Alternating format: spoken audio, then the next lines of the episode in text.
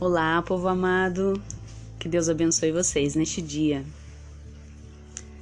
Não a nós, Senhor, nenhuma glória para nós, mas sim ao teu nome, por amor a ti e por tua fidelidade. Por que pergunto às nações: onde está o Deus deles? Salmo 115, verso 1 e 2. A Ele a glória e nossa vitória. Onde está o Deus deles? Sempre que um crente sofre, que a desgraça assombra a casa de alguém, especialmente dos já fragilizados pela vida, ou honestos, a pergunta dos incrédulos é: onde está o Deus deles? A resposta do texto é: o nosso Deus está nos céus e pode fazer tudo o que lhe agrada.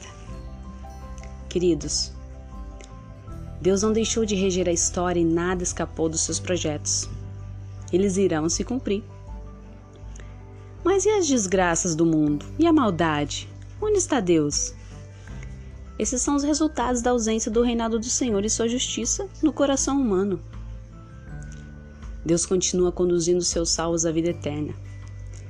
Ele continua intervindo na história humana em situações pontuais para louvor da sua glória e para a salvação de vidas até que definitivamente ele venha buscar a sua igreja e enxugue dos nossos olhos todas as lágrimas pela eternidade. Glória a Deus! O que intriga é que vemos pessoas que se esqueceram de Deus, reprovam seus padrões, não confiam e nem obedecem aos seus mandamentos mas gostam de lembrá-lo das tragédias humanas. Diga-se de passagem, provocadas justamente pelo distanciamento da lei áurea do Senhor, que é: Ame o Senhor teu Deus, de todo o teu coração, de toda a tua alma, de todas as suas forças, de todo o seu entendimento, e ame o seu próximo como a ti mesmo. Lucas 10, 27. Amados, Deus continua sendo Deus. Eu creio que Deus se entristece com os caminhos que a humanidade tem trilhado no distanciamento dele.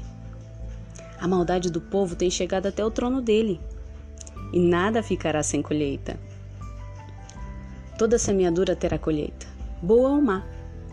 Saiba disso, querido. Por isso, ame o bem, pratique o bem, odeie o mal, evite-o.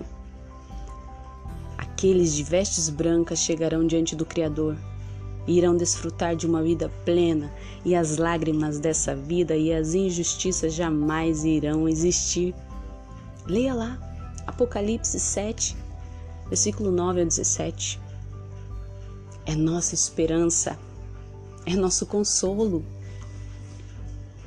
E essa é mais uma mensagem com amor e esperança ao seu coração em nome de Jesus.